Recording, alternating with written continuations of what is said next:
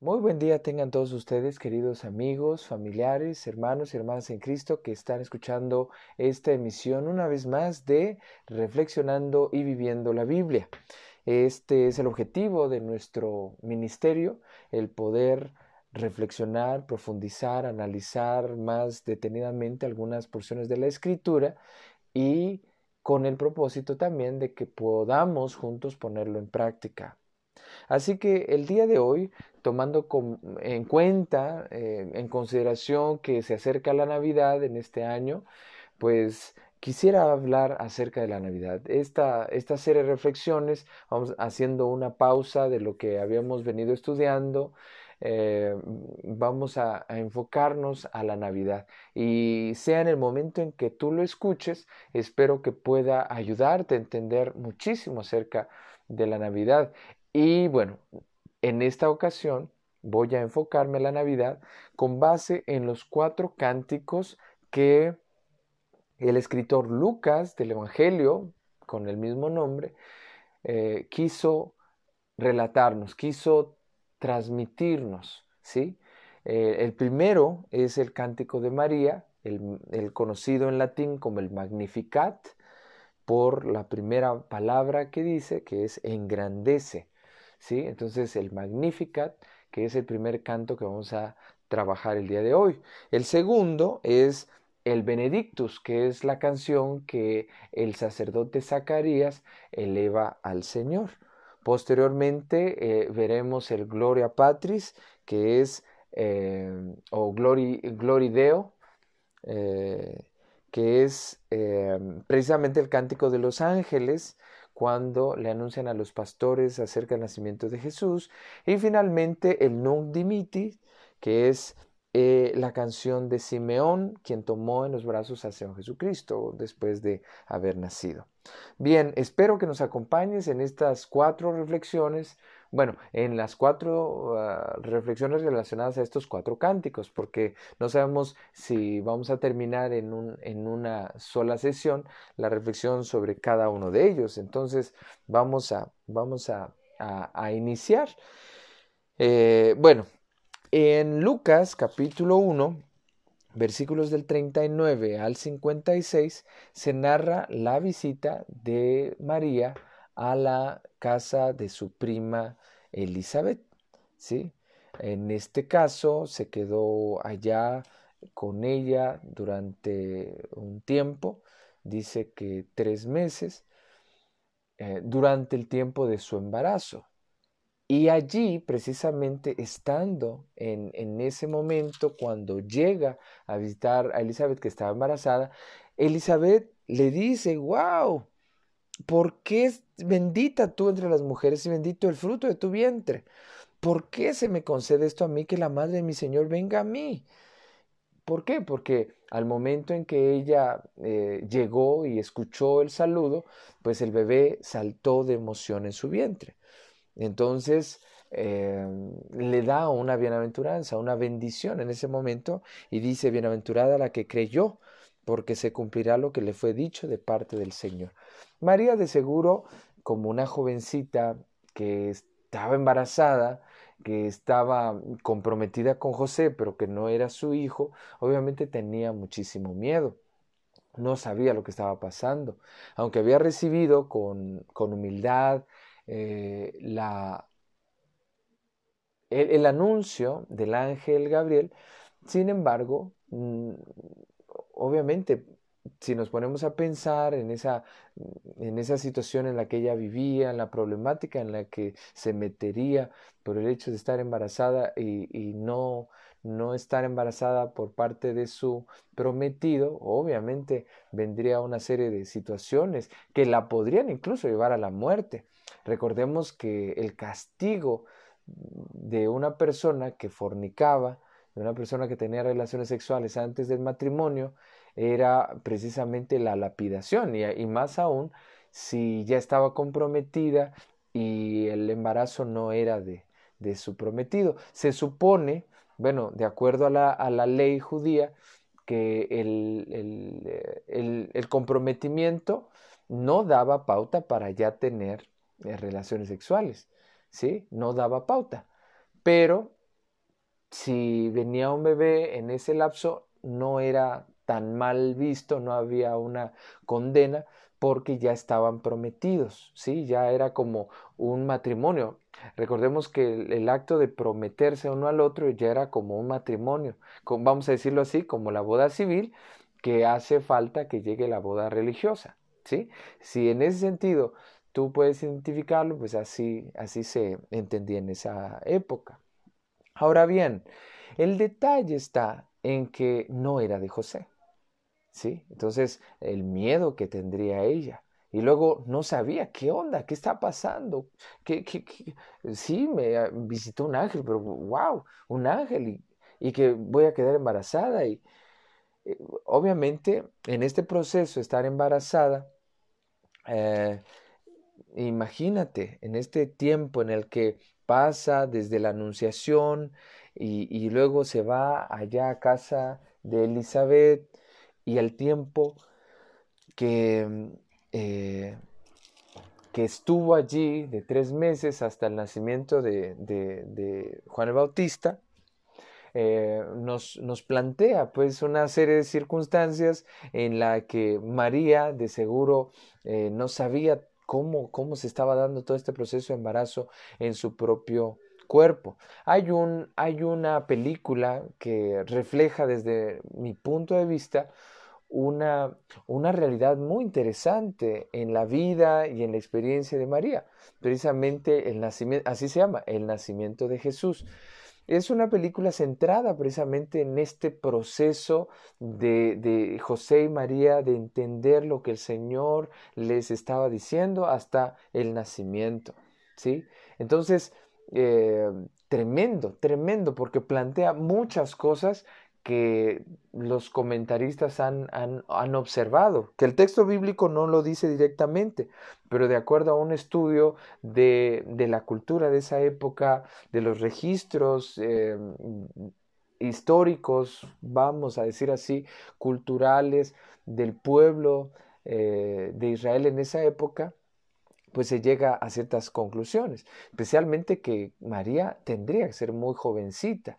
Algunos han señalado entre, entre 14 y 17 años, muy jovencita. ¿Por qué? Porque en esa época y, y, en la mayoría del tiempo antes también, las jovencitas se casaban a esas edades. Empezaban a tener hijos los varones a los 13, 14, 15 años. Entonces imagínate, la edad de las jovencitas también rondaba esa edad. Ah, algunos comentaristas han señalado que José pudo haber sido una persona ya mayor, tal vez de unos 20, 25 o incluso hasta 30 años.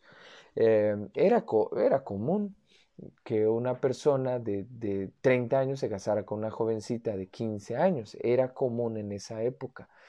Entonces, bueno, no se sabe nada de la edad de cada uno de ellos, pero imagínate eh, el, proceso de, adaptarse.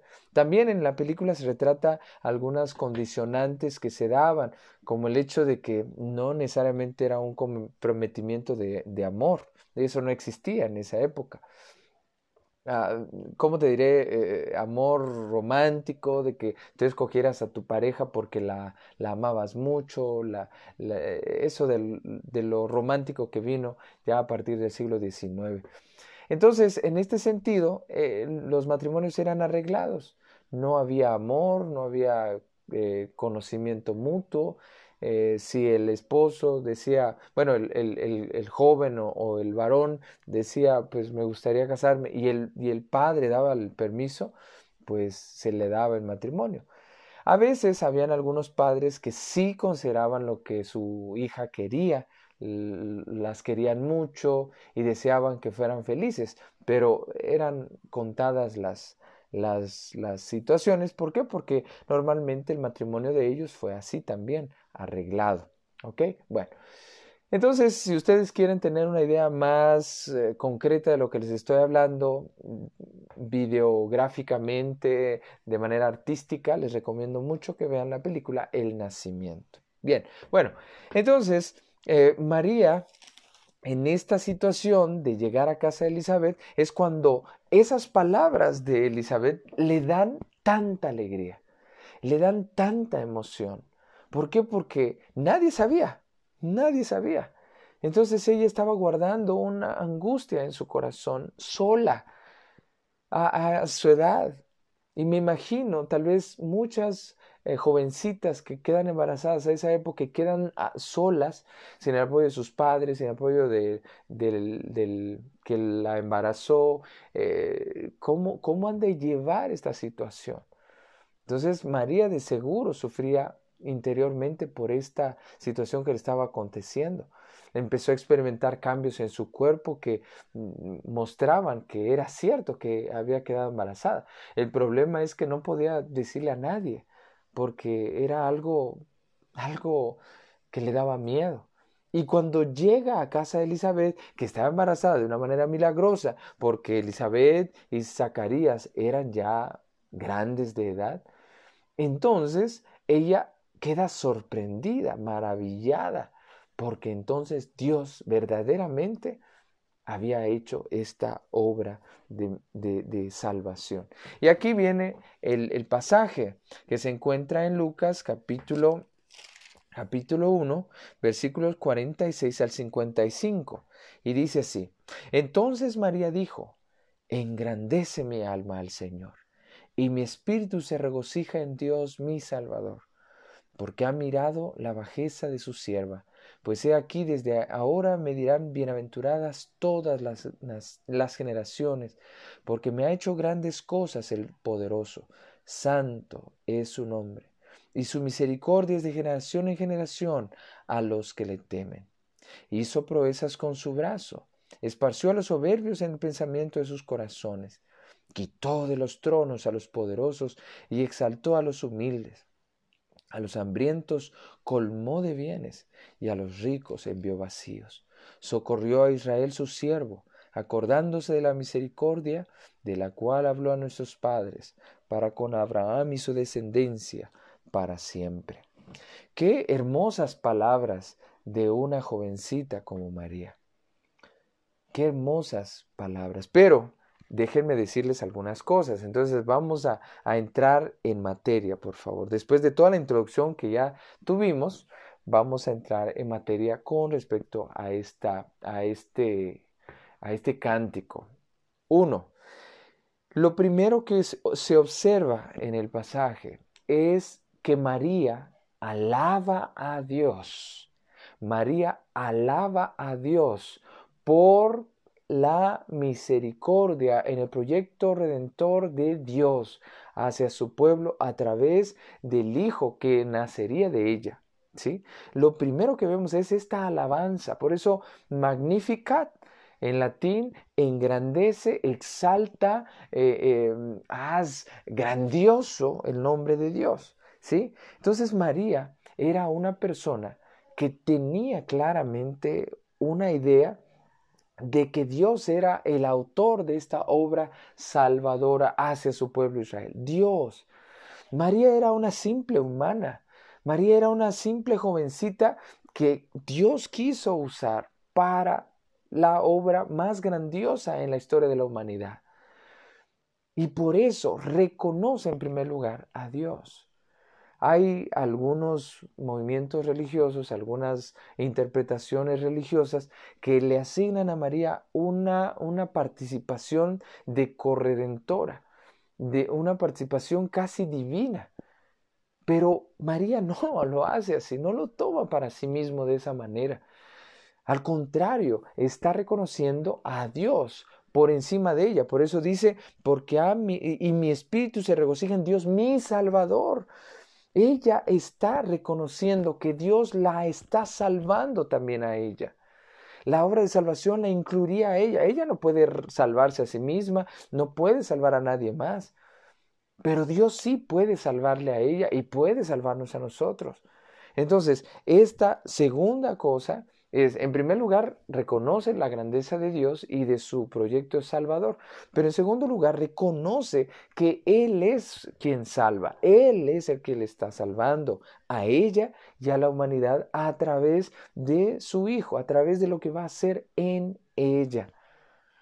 Ella no es corredentora, ella no salva a nadie. Ella misma necesita ser salvada porque es una humana como tú y como yo. En este sentido es que por eso exalta a Dios, porque tuvo compasión de la humanidad y de ella. Ahora, versículo 48, sorprendente para la edad de una jovencita mm, como ella tuviera muy clara la idea de quién es Dios, quién es ella y lo que Dios puede hacer a través de sus siervos, en este caso de ella como su sierva. Dice, porque ha mirado la bajeza de su sierva, ella se considera una servidora de Dios, alguien que está, así como le dijo al ángel, he aquí que así se haga como lo has dicho tu palabra, ¿no? He aquí la sierva del Señor, hágase conmigo conforme a tu palabra. Ella se reconocía una servidora, una sirvienta en nombre y para la gloria de Dios.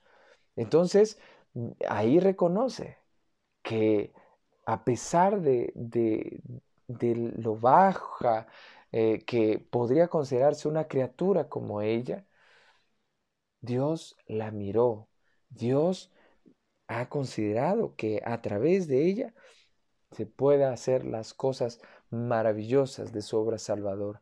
Porque me ha hecho grandes cosas el poderoso, santo es su nombre. ¿Qué cosas grandes ha hecho en ella? Bueno, la ha escogido para este proyecto, la ha tomado en consideración para que fuese la, la, madre de su hijo, en el sentido de, de la humanidad, la madre humana de Jesús. Qué hermoso privilegio, qué altísimo honor.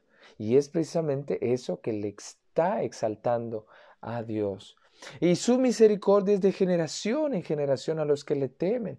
Hizo proezas con su brazo. Está hablando del, poderío de Dios a lo largo de la historia de cómo ha hecho grandes cosas y de cómo ha quitado a los poderosos de sus reinos. Y, aquí e, este es un, análisis también eh, de, la situación política que se estaba viviendo.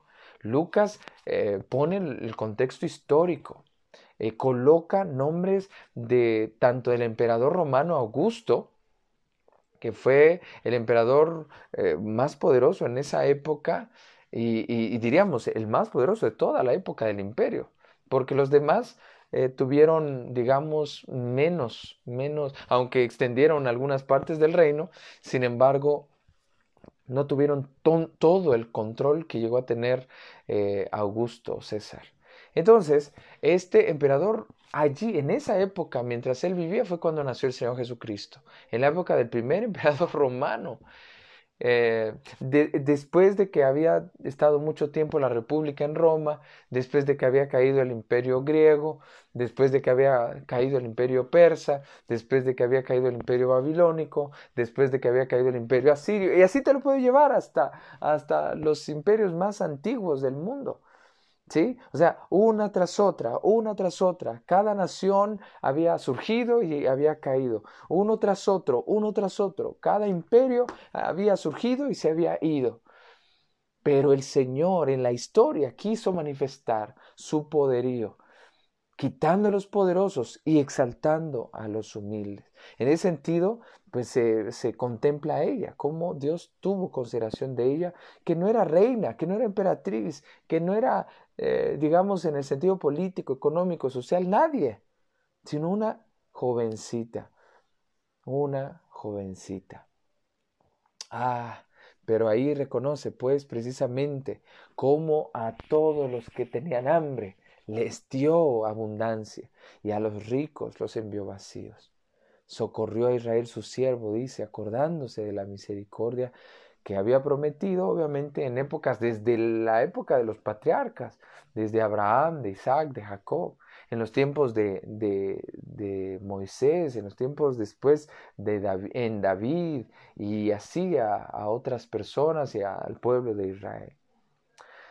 Entonces, este cántico es emocionante, maravilloso. Ah, tal vez en algún momento se podría profundizar un poquito más acerca de la letra y de la música que se ha dado a lo largo de la historia de este hermoso cántico llamado el Magnificat. Grandes compositores han hecho una pieza sobre ello, ¿no? Pero En este sentido, vamos a pensar en estas tres cosas, nada más tres cosas que María está señalando. Ante la idea de que ella es corredentora o que ella tiene naturaleza divina, María misma dice, engrandece mi alma al Señor y mi espíritu se regocija en Dios que es mi Salvador. Ella reconoce la grandeza de Dios que ha venido a salvar a los seres humanos, incluyéndose a ella misma. Qué impresionante.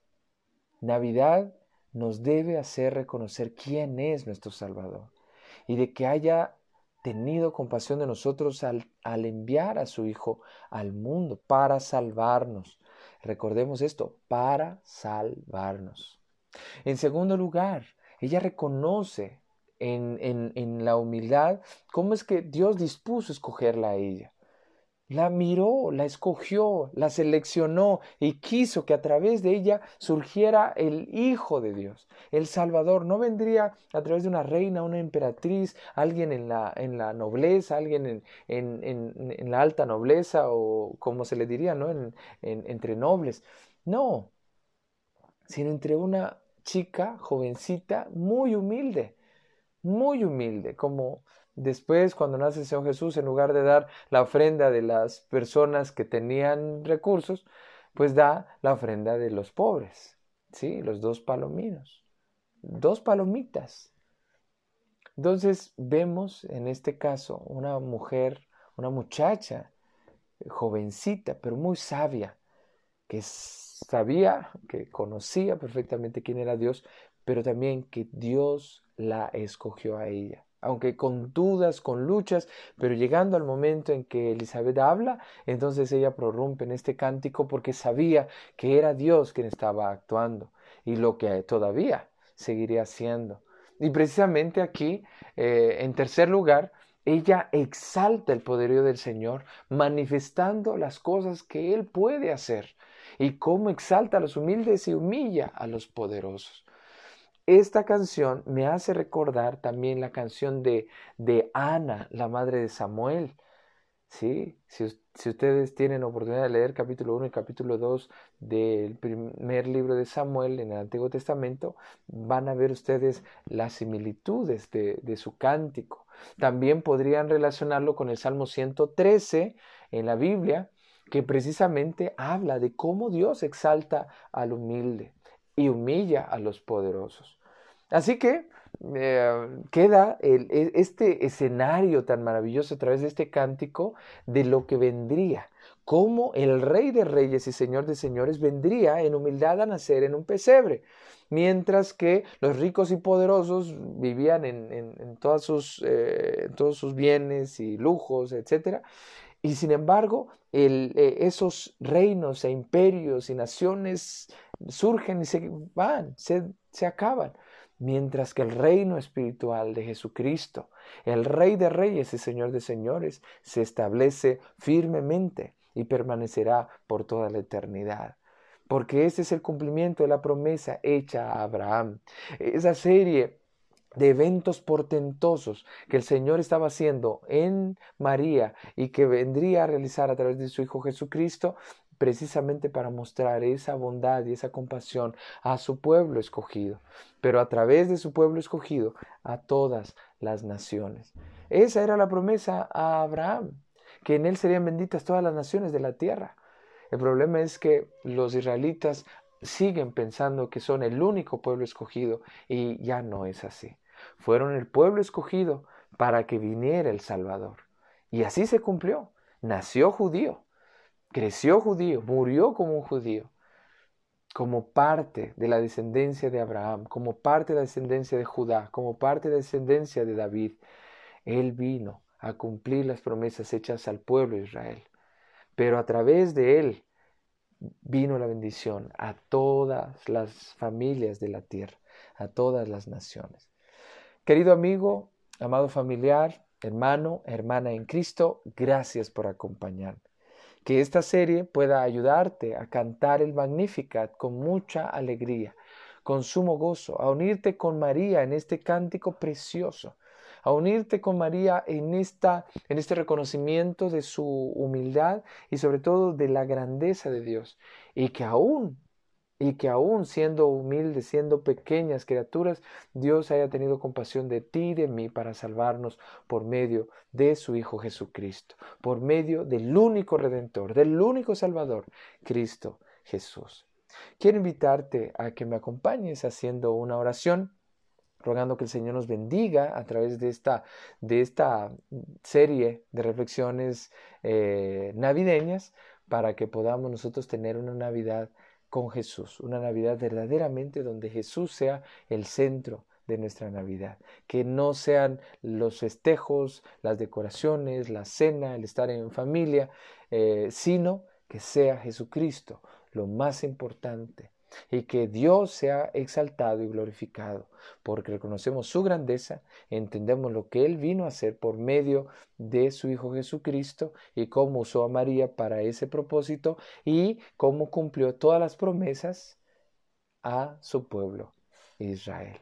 Amados hermanos, pues también espero que ustedes me digan qué es lo que más les llamó la atención. Por favor, contesten esta pregunta. ¿Qué es lo que más te gustó de esta reflexión?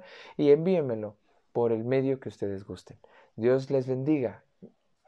Amado Padre, gracias por este momento de reflexión con mis amigos, familiares, hermanos y hermanas en Cristo, en esta serie que vamos a comenzar eh, preparándonos para Navidad.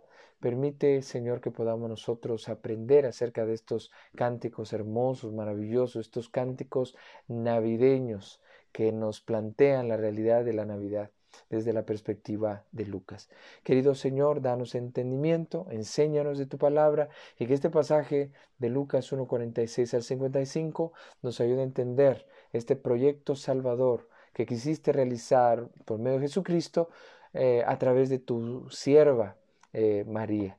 Y querido Dios, también que podamos nosotros, así como ella, exaltar tu nombre, eh, alabarte por tu salvación y reconocer el cumplimiento de tus propósitos en nuestras vidas. Gracias, Padre. Bendice a todo el mundo en esta Navidad. Permite que sea una temporada diferente, no la misma, no enfocada en lo material, sino enfocada en lo espiritual, buscándote a ti por encima de todo. En el nombre de Jesús, bendícenos, guárdanos y protégenos de toda enfermedad, toda dolencia y, y ayúdanos para glorificarte siempre. En Cristo Jesús. Amén. Que la gracia del Señor te acompañe. Dios te bendiga. Nos escuchamos pronto.